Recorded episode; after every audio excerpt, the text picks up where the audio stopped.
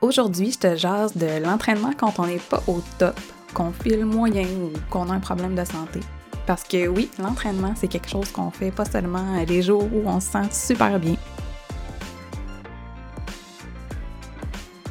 Je suis Karine Drapeau, je suis entraîneuse et professeure de méditation.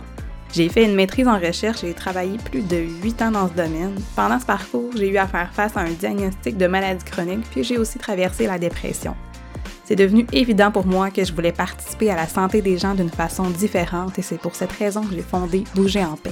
Le sport et la méditation ont été des piliers majeurs dans mon rétablissement et le but de Bouger en paix, ben, c'est de transmettre ce qui m'a aidé. En partageant des bribes de mon cheminement et la vision de Bouger en paix, j'espère te donner envie à toi aussi d'utiliser ces outils pour améliorer ta santé, améliorer ta qualité de vie. Allô, j'espère que ça va bien. Aujourd'hui, ouais, gros sujet, je trouve, euh, s'entraîner quand on n'est pas top. Euh, j'ai l'impression que j'ai passé la majorité de ma vie à m'entraîner alors que j'étais pas top, donc euh, j'aurai beaucoup de choses à dire. Puis toi, est-ce que t'attends d'être top pour t'entraîner? Est-ce que t'attends le moment idéal? Est-ce que t'attends d'être motivé? Est-ce que t'attends d'être en forme? Est-ce que t'attends qu'il fasse soleil? Est-ce que t'attends que ton patron euh, te demande moins d'heures supplémentaires pour avoir plus de temps? Hein? Attends-tu d'être au top? J'ai une petite nouvelle pour toi, c'est que les chances que tout ça arrive en même temps sont assez minces. En tout cas, c'est mon expérience.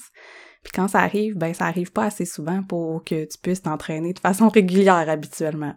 Mais c'est ça la vie. C'est ça.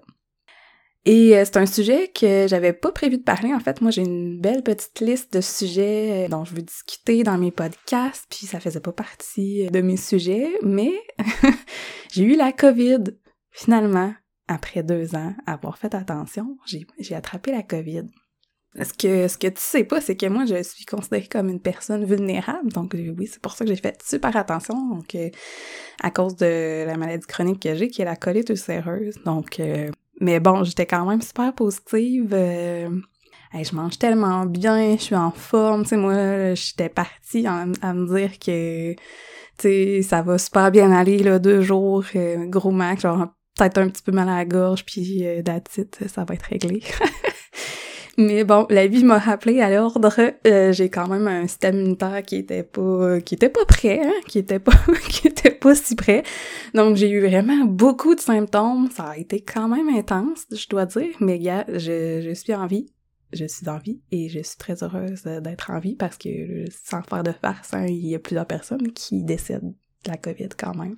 Donc voilà, donc j'ai pris du temps pour me reposer, pour dormir, pour tousser. j'ai pas fini d'ailleurs, je vais essayer de fermer mon micro si ça arrive trop, mais euh, il reste il reste des petits quelque chose. Je sais pas ça va partir bientôt. Mais tout ça, oui, fait que j'ai été j'ai pris soin de moi. Euh, les premières journées, j'ai honnêtement, j'ai quand même été capable les deux trois premiers jours de, faire mes activités normales, de travailler. J'ai continué à m'entraîner. Puis après, je sais plus si c'est la deux ou troisième journée, là, ouh, j'ai pogné quelque chose. Et je me suis reposée complètement.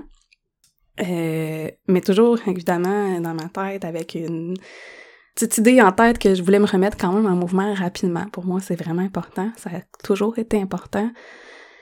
Puis pas dans une perspective hein, de performance, mais vraiment euh, parce que je sais que ça allait m'aider à aller mieux, de bouger un minimum quand même, tu sais, on le sait aujourd'hui, c'est comme ça. Puis même après des grosses chirurgies, euh, c'est ce qu'on souhaite aux gens, on les sollicite vraiment pour les remettre en mouvement le plus rapidement possible. Donc moi, je crois à ça que ça que ça aide. Puis euh, donc oui, je voulais me remettre en mouvement aussitôt que j'allais être capable. Puis moi, je considère que c'est de la bienveillance. Justement, on a parlé de la gentillesse et la bienveillance dans le podcast 2. C'est ça. Donc non, c'est pas nécessairement facile, mais c'est ça. La bienveillance, ça veut pas dire que c'est facile. Donc oui, même si c'est difficile, c'était de la bienveillance de vouloir fonctionner comme ça. Donc euh, oui, euh, une journée, je me suis dit ben ça va. Je pense que je vais je vais reprendre tranquillement. Je vais au moins aujourd'hui essayer de de m'entraîner un peu, de bouger un peu. Fait que je suis sortie courir. Puis là, tout le monde va dire, my god, tu l'entraînement qui, qui tue. Mais, mais moi, la, course, c'est vraiment mon sport numéro un. Fait que, puis tu sais, je partais vraiment faire le plus petit trajet possible. Euh, puis tu sais, moi, si je fais de la course, s'il faut que je marche, je marche, évidemment. Fait que, mais c'était assez incroyable comment ça a difficile. Fait que là, j'avais vraiment l'air de la fille qui avait jamais couru de sa vie, clairement. Là. Mes pieds s'enfargeaient, je cours euh, une bonne partie euh, de mon trajet qui est dans un sentier dans le bois, puis je m'enfargeais dans les racines. Mes jambes étaient molles, j'avais de la misère à respirer, je marchais vraiment souvent. de l'extérieur, c'est clair que j'en arrachais. Puis pas juste de, de l'extérieur. Clairement que j'en arrachais, mon corps avait un petit peu de difficulté. Mais à l'intérieur, là, je me suis rendu compte que j'étais tellement contente. déjà, j'étais clairement contente de sortir de chez nous, évidemment. Mais j'étais hyper fière d'avoir fait le choix de bouger, même si c'était pas facile. J'étais contente de pouvoir enfin me réapproprier mon corps un peu. Puis je me suis dit, waouh, parce que il y a plusieurs années, ça aurait tellement pas été ça, là. Tellement Je pense que je serais probablement même pas sortie de chez moi pour courir là, euh, dans cet état-là, en sachant pas si j'allais comme être à mon top, justement. Parce que là, on s'entend, là, tu sais, pour me rendre là, moi, là, il faut que je passais quand même devant, devant mes voisins, puis tout, là, tu sais, ils devaient se dire, euh, aïe, ça va pour elle aujourd'hui, là, on arrache. Mais on s'en fout tellement. Mais je m'en serais pas foutu il y a plusieurs années, c'est ça que je trouve beau, puis je trouvais ça drôle de me dire ça dans ma tête parce que ça me dérangeait tellement pas. Mais tellement pas. Puis ça, je me dis, c'est quand même un mental de feu, là. C'est quand même cool. Tu sais, il y a peu de choses que je suis vraiment fière de moi dans la vie, mais ça, j'ai quand même eu conscience que, que j'étais très contente de penser comme ça aujourd'hui. Puis tu sais, faut pas penser que quand je suis sortie, j'étais vraiment hyper motivée, que j'étais vraiment en forme. Non, tu sais, je me suis juste dit, tu sais, gars, on va y aller, puis c'est ça. Puis même, tu sais, je vous dis que j'en ai arraché, c'est pas parce que je me suis forcée comme une malade, c'était juste dur. C'était, c'était dur de me remettre en mouvement après plusieurs jours, après la COVID, après, tu sais, c'est clair que tout mon corps euh, travaillait, là, beaucoup. Mais je l'ai fait quand même, à mon rythme parce que c'est quelque chose que j'ai répété, répété, puis que je sais que ça va me faire du bien. C'est pas euh, la première fois que je m'entraînais, là. Puis comment t'arrives aussi à un peu de foutre du jugement des autres, c'est que moi, je sais qui je suis, puis je sais ce dont je suis capable. Fait que ça fait en sorte que peu importe ce que mes voisins ont pu penser ou n'importe qui sur mon trajet puis qui a trouvé que j'en arrachais, moi je trouve ça drôle parce qu'au fond moi, je sais je sais que comme je suis une personne vulnérable qui vient d'avoir la COVID, puis je sors quand même dehors pour courir. Pas rire. Parce qu'eux autres, ils savent pas c'est quoi mon état de santé, ils savent pas c'est quoi mon état mental, ils savent pas. Moi, je le sais. C'est pour ça qu'il y a personne qui peut, qui peut vraiment te juger. Donc, et ça m'a amené à me, à me faire réfléchir parce que je me dis, ce mental de feu-là, ben, il est là depuis longtemps quand même mais je l'ai travaillé à travers les épreuves. Il a été testé en masse. Mais l'habitude, c'est sûr, de l'habitude d'entraînement, comme je parlais dans le premier podcast, en fait, avec les trois piliers de Bouge en paix, c'est sûr que même avant d'avoir des grosses épreuves qui ont mis ça à l'épreuve, justement, j'avais dépassé la force de, de, commencer, la force de persister, puis après ça, être plus dans, dans persévérer et s'améliorer c'est sûr, mais à un vous commencez quand même quelque part. Là, je vais te parler de quelques fois, quelques fois, dans ma vie où euh, ben, je me suis entraînée quand je me sentais pas au top. Même loin, loin, loin, loin du top. Comme je viens de te dire, j'ai gagné à la loterie de la ulcéreuse. Donc, j'explique brièvement c'est quoi. Tu feras une recherche euh, si ça t'intéresse vraiment beaucoup. Je vais y aller très sommairement parce que c'est pas ça le but, puis j'en reparlerai peut-être dans un de mon parcours par rapport à cette maladie-là, parce que je veux dire, je l'ai quand même jusqu'à la fin de ma vie, cette maladie-là. Euh, dans un autre podcast, si je vois qu'il y a un intérêt, mais là, je vais y aller comme sommairement. Ça, c'est une maladie euh, dans le chronique, donc euh, je vais avoir jusqu'à la fin de mes jours, très dramatique. En fond, c'est une maladie inflammatoire. Dans le fond, j'ai beaucoup d'inflammation quand je suis en crise au niveau des intestins. Puis ça peut, il peut avoir euh, d'autres organes qui sont touchés, mais c'est sûr qu'en premier lieu, c'est pas mal, c'est le système digestif. Puis ça vient par crise. Donc, euh, moi, j'ai été pendant plusieurs années à ne pas être diagnostiquée, en fait. Puis j'avais des crises de plus en plus longues, mais ce qui finissait par passer, je consultais, puis les gens savaient pas, les docteurs savaient pas exactement ce que j'avais. Je me suis fait répondre toutes sortes de choses, on rentrera pas là-dedans. Des fois, c'est ça, faut se battre un petit peu euh, pour faire valoir qu'on est vraiment pas bien. Quand t'es crise, justement, ben, c'est vraiment pas glamour, là, comme, comme maladie, là, on va se le dire, là. T'apprends à laisser ton ego de côté, euh, big time, là, ici, là, tu juste pour donner un bon exemple, un bon exemple, en tout cas. Tu sais, je suis dans un groupe de soutien de personnes qui ont euh, la colite ulcéreuse, puis tu je connais personne dans tout ce monde-là qui s'est jamais fait caca dessus, là c'est comme impossible à un certain moment quand t'es vraiment en crise. S'il faut que t'ailles aux toilettes puis qu'il y en a pas, il faut que, il y a pas moyen de se retenir. Fait que c'est vraiment cool, vraiment, vraiment cool. Puis en plus, quand t'es en crise, ben justement, ça arrive plusieurs fois par jour que t'as des envies très pressantes d'aller aux toilettes. Donc moi, quand j'étais vraiment au pire de ma crise, je pouvais avoir envie d'aller aux toilettes genre 25 fois par jour. De façon pressante. Super cool. Puis euh, je travaillais en laboratoire déjà à ce moment-là, fait que quand tu vois là, les monde dans la boule avec leurs gants, leurs sarraux puis tout là, c'était ça là, fait que moi il fallait que j'enlève tout ça puis que je cours aux toilettes. C'était c'était vraiment cool. Puis je savais même pas ce que j'avais, fait que fait que c'était encore plus cool, fait que puis oui, je continuais à m'entraîner toi à travers tout ça de façon euh, modérée, disons, jusqu'à ce que j'arrive vraiment au pire moment des crises. Là, oui, il y avait vraiment un arrêt complet puis un repos parce que entre autres, dans le fond, mes crises ont toujours fini par passer d'elles-mêmes, justement, avant d'être diagnostiquée, jusqu'à temps que je pogne une crise que, qui passait vraiment pas. Et puis là, il y a eu vraiment une grande perte de poids, là. Je veux dire, c'était à chaque jour, la perte de poids. Donc, je perdais clairement du muscle. Euh, mon corps absorbait clairement plus rien de ce que, de ce que je mangeais. Fait que là, à ce moment-là, oui, j'ai réussi euh, à avoir un diagnostic. Puis ça donnait bien parce que, tu sais, quand tu vois ton corps. Moi, j'avais vraiment l'impression que mon corps me lâchait, là. De maigrir autant, personne savait ce que j'avais. J'avais beau consulter, reconsulter. T'absorbes plus rien. tu maigris à vue d'œil. J'avais vraiment peur de mourir. Fait que j'étais quand même heureuse d'avoir un diagnostic à ce moment-là. C'est ça qui est la beauté de la chose. Hein. Ça fait bien les choses dans la vie. Se faire dire que t'as une maladie chronique, c'est rarement le fun, mais quand t'es rendu là, ben, dis à tout le moins, il y a quelqu'un qui va me prendre en charge puis qui va me soigner adéquatement.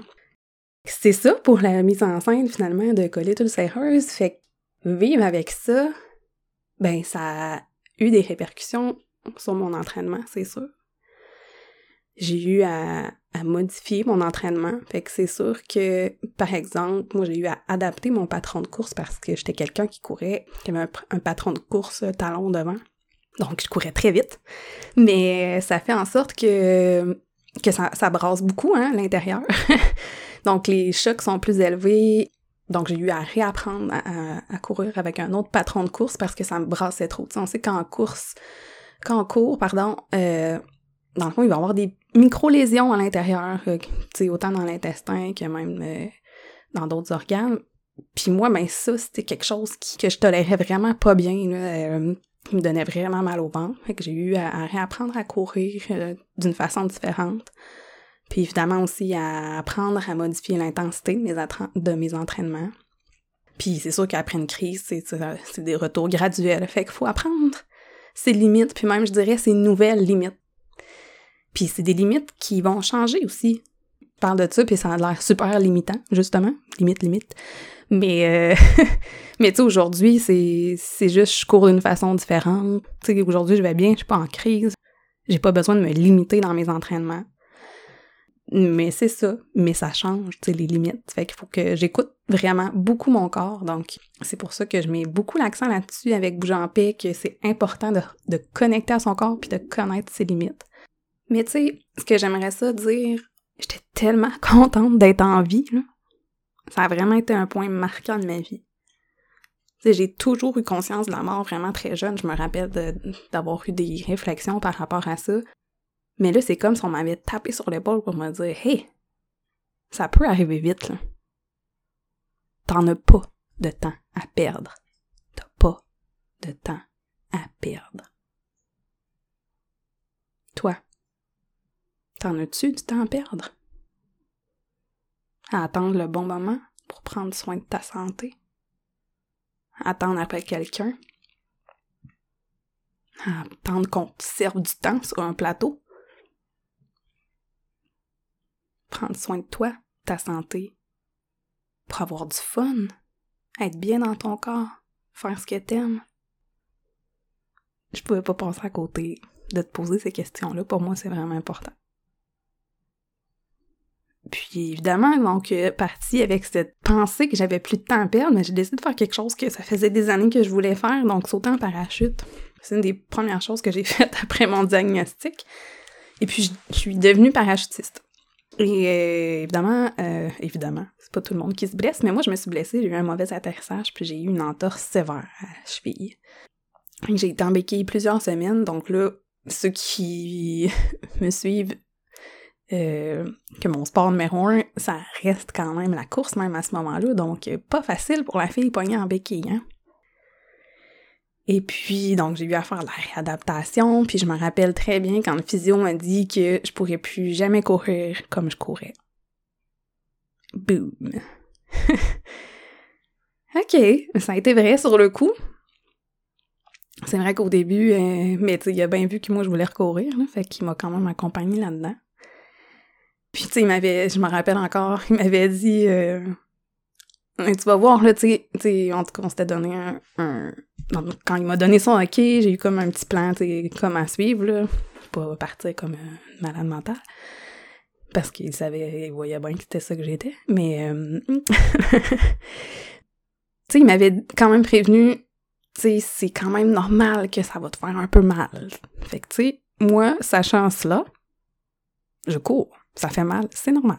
Et? Et puis là, j'ai appris à faire la différence entre la douleur d'une cheville qui est en train de se réhabiliter, puis la douleur d'une cheville qui travaille beaucoup trop. Donc, euh, ça a été encore de réapprendre à courir, fait que ça a été quand même long.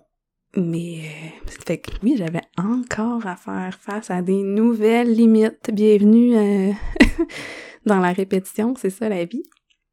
Mais c'est correct. Puis aujourd'hui, ben, je recours bien normal parce que j'ai persévéré, parce que j'ai choisi de pas m'arrêter, puis ça aurait, j'aurais pu me dire j'arrête là, puis ça aurait été très correct. Mais moi j'aime ça courir, c'est mon sport numéro un, il était pas question, c'était même pas quelque chose que j'ai vraiment envisagé. Donc, euh... fait, juste pour te mettre en contexte, quand j'ai commencé à courir, il y avait vraiment pas beaucoup de monde qui courait. Tu sais, tellement que je dirais au moins une fois sur deux, quand je sortais courir, il y avait des gens qui m'encourageaient, comme si je faisais un marathon aujourd'hui. fait que, puis d'ailleurs, ah oui, j'avais un comment, j'ai eu un commentaire d'un monsieur, puis tu sais, c'était tellement plein de bonnes intentions.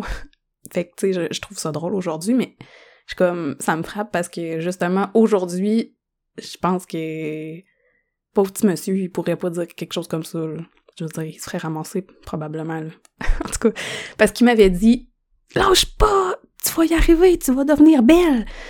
Euh, en tout cas, fait que c'est très drôle, euh, Aujourd'hui, on fait super attention hein, aux commentaires qu'on peut faire sur le physique des gens. Fait que euh, c'était comme vraiment nice. Mais je trouvais ça drôle, pour vrai, regarde. lui, il voulait tellement m'encourager. pour vrai, c'était ça. Fait que lui, c'était beau, là. C'était de l'encouragement. On a toutes nos formes d'encouragement. Fait que bref, c'est ça. Fait que, tu sais, moi, c'est, ça fait longtemps que je cours, là. C'était pas pantoute à la mode, là, quand j'ai commencé, là. J'étais bizarre. Fait que, tu sais, c'était pas question que j'arrête, là. J'aurais pu arrêter puis faire autre chose aussi. Il y a toujours moyen de continuer à être actif, malgré les blessures. Parce qu'une blessure, ben, c'est temporaire reste que c'est temporaire. Puis au début, ben j'ai pas le choix. C'est pas vrai que c'est la première semaine avec une entorse sévère. Non, je travaillais pas sur cette jambe-là du tout. Mais euh, j'ai travaillé, par exemple, j'ai continué à muscler euh, le haut de mon corps. J'ai commencé à faire du kayak dans cette période-là, fait que ça m'a fait apprendre des nouveaux sports. Euh, fait qu'il y a toujours quelque chose à faire, mais oui, il y a toujours aussi des excuses, puis ça serait ça aurait été bien plus facile de dire ben non, moi je suis blessée, je bouge juste pas en attendant, tant que je suis pas complètement remis. Mais tu sais, du quoi, je pense que je serais pas remise encore aujourd'hui si j'avais pas autant fait de réadaptation dans le but de pouvoir recourir normalement. Des fois, j'ai quelques inconforts, mais pas plus. Mais j'ai vraiment plus de douleur, là. Jamais. Mais tu sais, il y a des gens qui ont des douleurs à leur cheville euh, toute leur vie, là. Donc, euh, donc je pense que ça m'a permis de me remettre encore plus. Mais c'est ça, c'est un choix, toujours. Puis surtout, oublie pas que c'est un choix pour toi. Pour personne d'autre. Pour toi. Puis là, je vais continuer mon petit discours avec euh, toutes les épreuves de ma vie. Clairement, là, ça, va être un ramassis super joyeux, ce podcast-là. Mais en même temps, je trouve que c'est important de que tu apprennes à me connaître. Puis si un jour tu m'as comme entraîneuse, ben tu sais un peu à quoi t'en tenir aussi. Puis tu sais, tu sais c'est quoi les épreuves auxquelles moi j'ai dû faire face? Fait que je suis quand même outillée pas pire pour accompagner quelqu'un. J'ai aussi continué à m'entraîner à travers la dépression. Puis là, je, je parlerai pas euh, de tous les détails de comment j'ai traversé pour l'instant. Je te dirais seulement que ça a été vraiment difficile. Puis ça, c'est peu dire, là. Je dois dire carrément, ça a été horrible. De tous les défis, ça a été le plus difficile. Faut dire que je me suis vraiment rendue au bout du bout. Tu sais, le bout où est-ce que je souhaite à personne de se rendre vers la fin, j'allais travailler comme associé de recherche encore à cette époque-là. J'étais même plus capable de faire des calculs qui étaient quand même simples. Ça fonctionnait pas. Mon cerveau fonctionnait plus.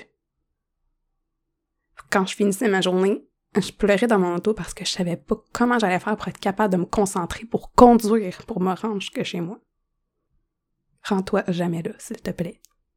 S'il y a juste une chose que t'as à retenir de ce podcast-là, ça revient vraiment à la base, au moins ça, rends-toi jamais là, s'il te plaît.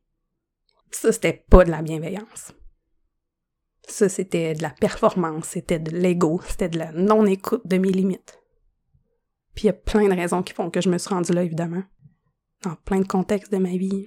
Donc, quand je parle de, de trop t'en demander, de performance à outrance, d'agir selon la peur, ben je sais de quoi je parle. Malheureusement. Je l'ai marché ce chemin-là. Puis ce que j'ai appris, c'est que c'est pas ça qui rend personne heureux sur le long terme. C'est avec les petites choses, un peu tous les jours. Puis crois-moi, tu peux remonter n'importe quelle pente si tu vas à ton rythme, je te jure. T'as pas aller plus vite. Puis je suis pas plus spéciale qu'une autre personne. J'ai juste eu des épreuves, puis j'ai fait des erreurs, puis j'ai surtout décidé d'apprendre de me relever. Ça a été une décision à chaque fois. Ça a été un choix. Donc les coups de pied au derrière que ça me prenait pour avoir la force de juste sortir, marcher, je te dis pas. Mais je me les suis donné ces coups de pied-là, puis j'ai bougé. Un pas à la fois. Un peu plus. Même pas à chaque jour. C'était trop vite pour moi. Un peu plus. Une fois de temps en temps, je me rendais compte qu'il y avait des améliorations. J'étais loin d'être au top, là. Mais si je voulais être mieux, je le savais que c'est ça que j'avais à faire. Bouger. Évoluer. Changer. Puis tout ça, là, ça part de qu'est-ce que tu dis dans ta tête. Toujours. Si tu dis que t'es capable versus si tu te dis que t'es pas capable.